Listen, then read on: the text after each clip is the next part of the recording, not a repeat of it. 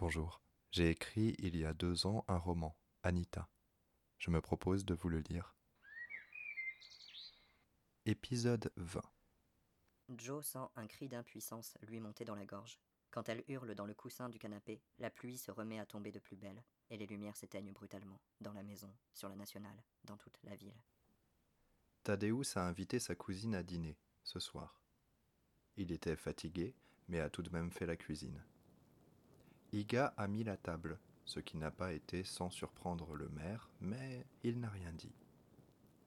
Quand l'électricité a cessé de fonctionner, le repas était terminé.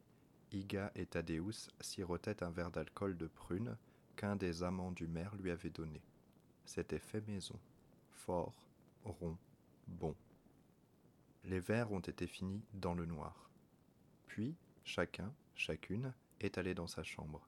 Iga dort assez souvent chez Thaddeus. Elle a quelques affaires ici, parce que son cousin est un homme pour qui la famille, c'est important.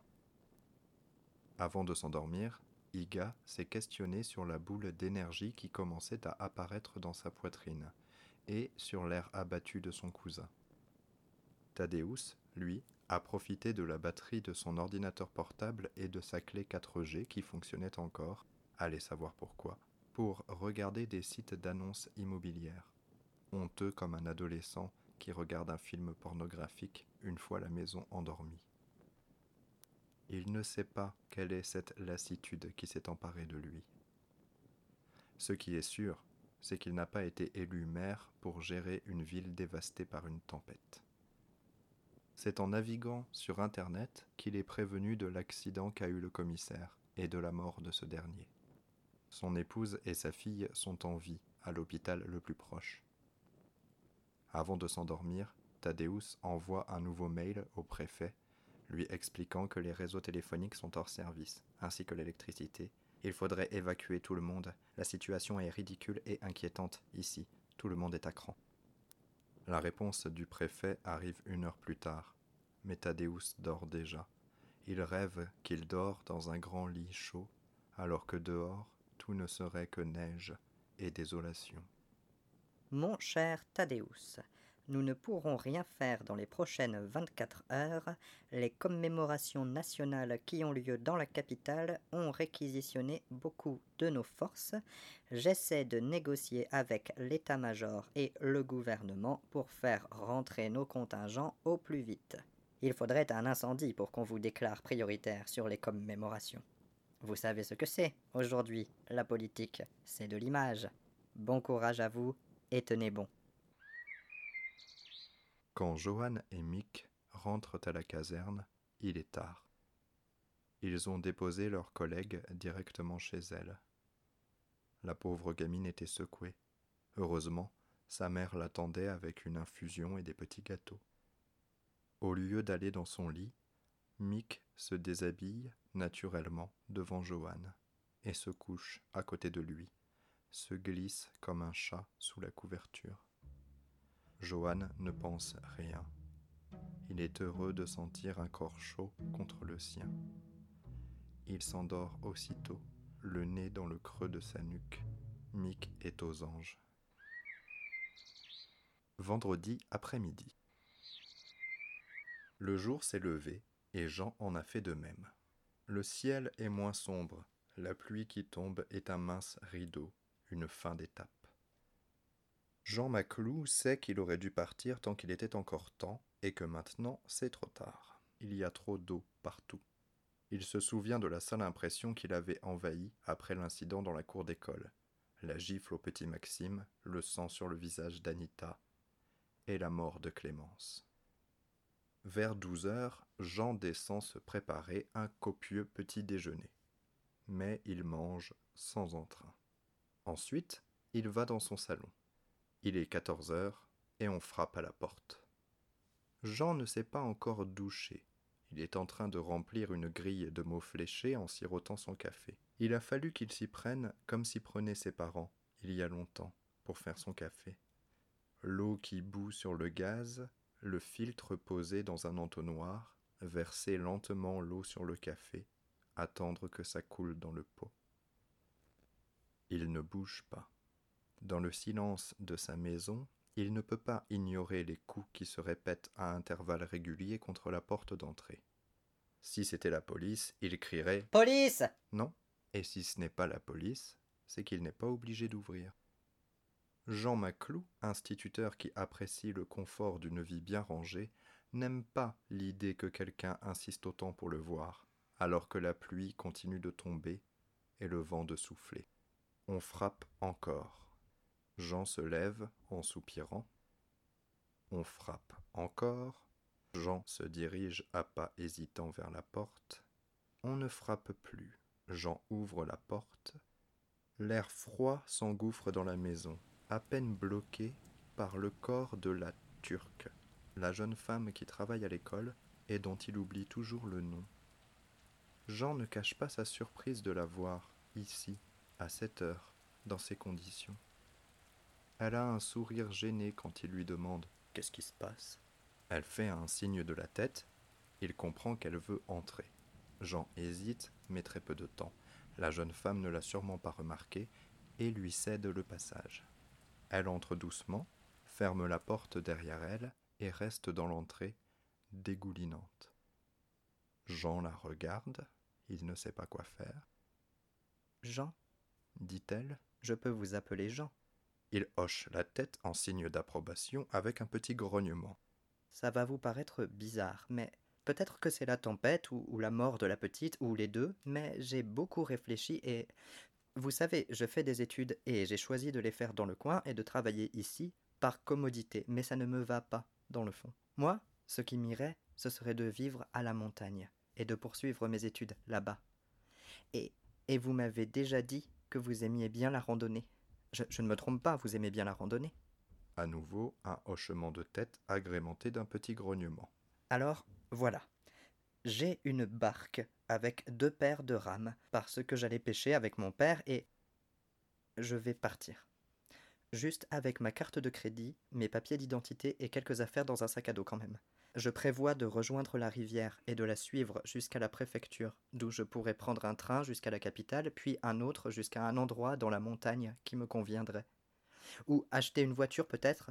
Enfin, là-bas, je reprendrai mes études et je trouverai un travail. Si vous voulez, vous pouvez venir avec moi. Vous me plaisez beaucoup, Jean, parce que je vous trouve beau et apaisant. J'aimerais qu'on vive une histoire d'amour, même si vous êtes plus âgé que moi, ce n'est pas du tout un problème. Peut-être que si ça fonctionne bien entre nous, on pourra avoir des enfants. Ne vous inquiétez pas pour votre travail, vous trouverez forcément une classe qui aura besoin de vous. Et comme on vendra nos deux maisons pour en acheter une là-bas, on pourra voir venir un peu. Jean est abasourdi. Il ne hoche pas la tête. Il regarde la jeune femme, referme un peu sa robe de chambre pour se donner un air distingué. Elle sourit, c'est à chavirer. Je ne connais même pas votre prénom. Hazal. Je m'appelle Hazal. Jean accepte la proposition de Hazal. Il a exactement besoin de ça, à 20 ans de la retraite. Une nouvelle vie, un autre souffle. Hazal a l'air d'être une femme très intelligente, et Jean aime l'intelligence. Ils pourront sûrement avoir des discussions passionnantes. Ça me tente beaucoup, Hazal. Qu'est-ce que je peux emporter? Les épaules de la jeune femme libèrent la tension qu'elle avait accumulée. Elle pourrait pousser un cri de joie si elle était le genre de personne à pousser des cris de joie. Elle sourit et son cœur bat la chamade. Mettez des vêtements chauds, de bonnes chaussures et quelque chose d'imperméable. Prenez vos moyens de paiement, votre carte d'identité et quelques vêtements de rechange. Toutes vos affaires précieuses, il faut les mettre à l'étage, au cas où la tempête continue et que votre maison est inondée. Jean obtempère, rapidement. Alors que Hazal l'attend dans l'entrée, il se change, rassemble des affaires dans un sac, met quelques trucs à l'étage, surtout des livres, des papiers importants, et la rejoint. Spontanément, il l'embrasse à pleine bouche. Hazal répond à son baiser avec ferveur.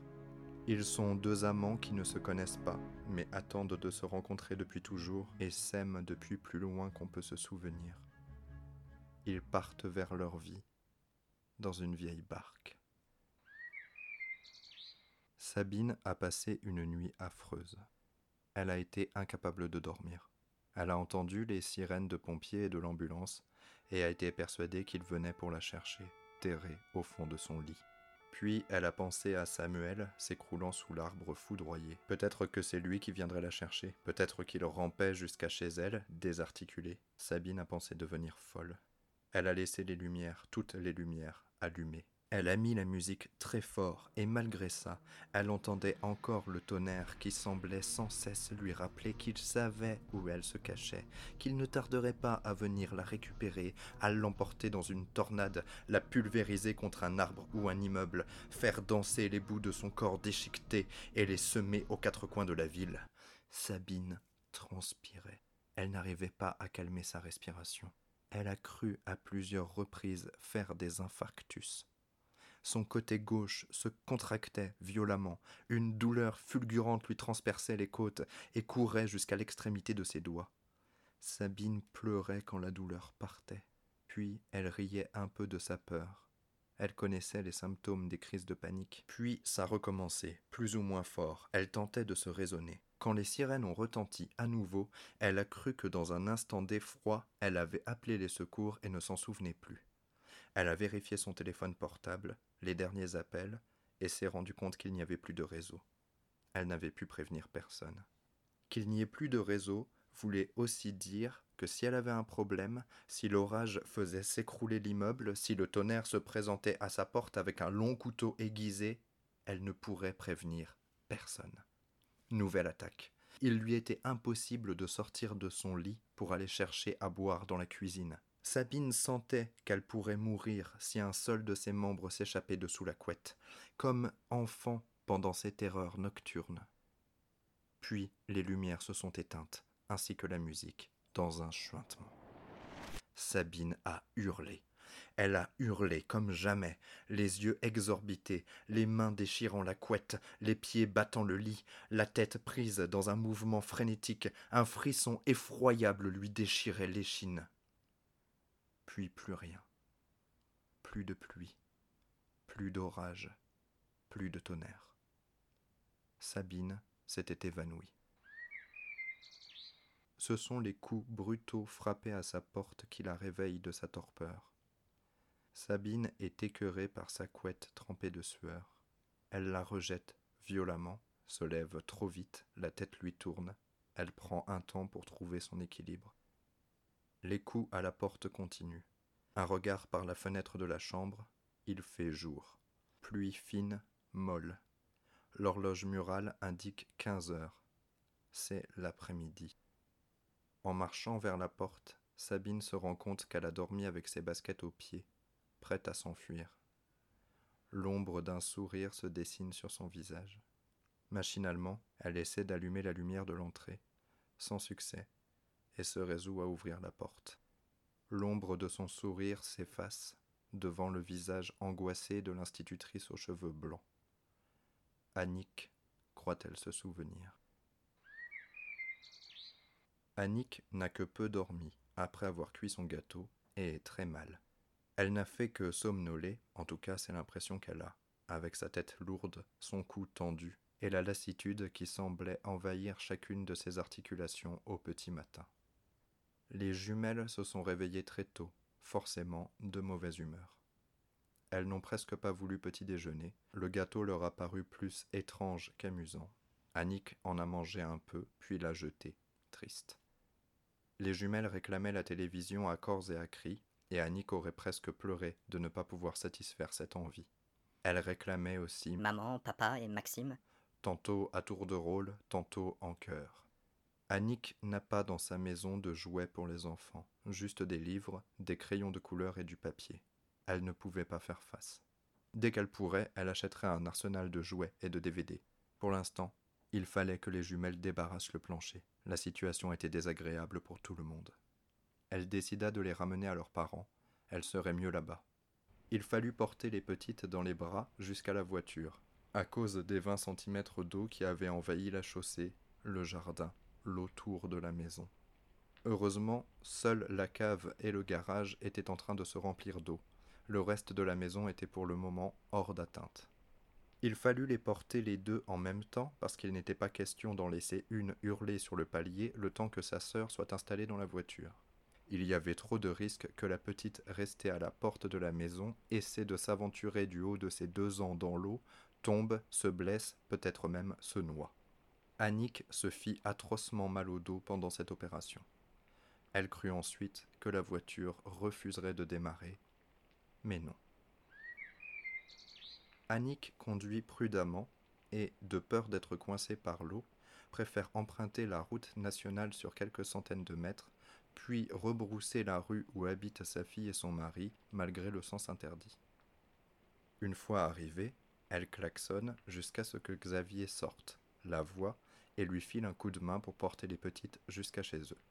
Ici, on est plus proche des 40 cm d'eau et le rez-de-chaussée a été inondé dans la nuit. Annick se rend compte que son arrivée est malvenue. Xavier parle à peine, il évite de la regarder.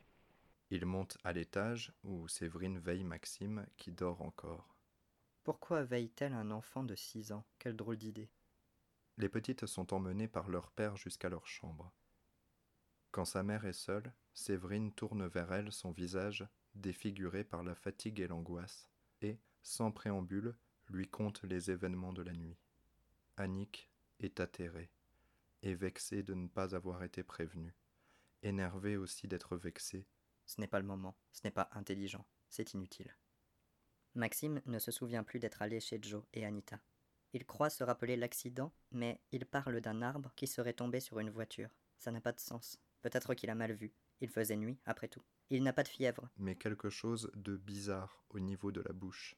Comme si ses lèvres s'apprêtent à faire un bisou tendue vers une joue inconnue. Et surtout, on jurerait qu'elle durcisse et pâlisse.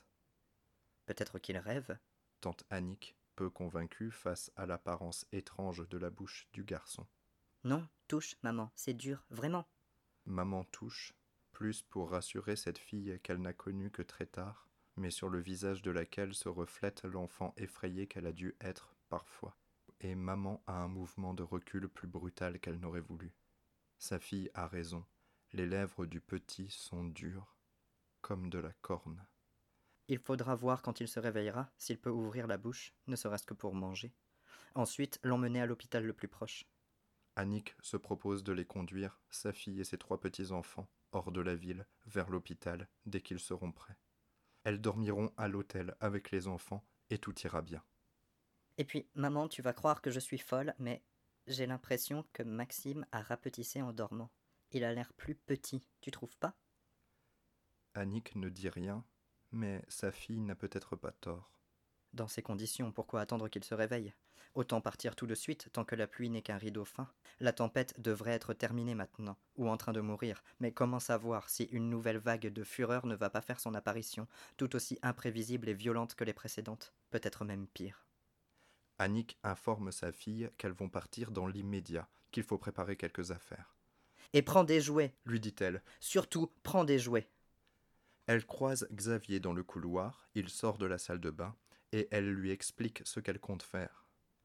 Xavier est un homme gai quand il est chez lui, consciencieux quand il porte l'uniforme. À cet instant, il pourrait porter l'uniforme le plus contraignant du monde policier, tant son visage est grave et profondément pénétré. Il est fatigué, ça se voit, mais il ne le sait sûrement pas et ce n'est pas la peine de l'en informer.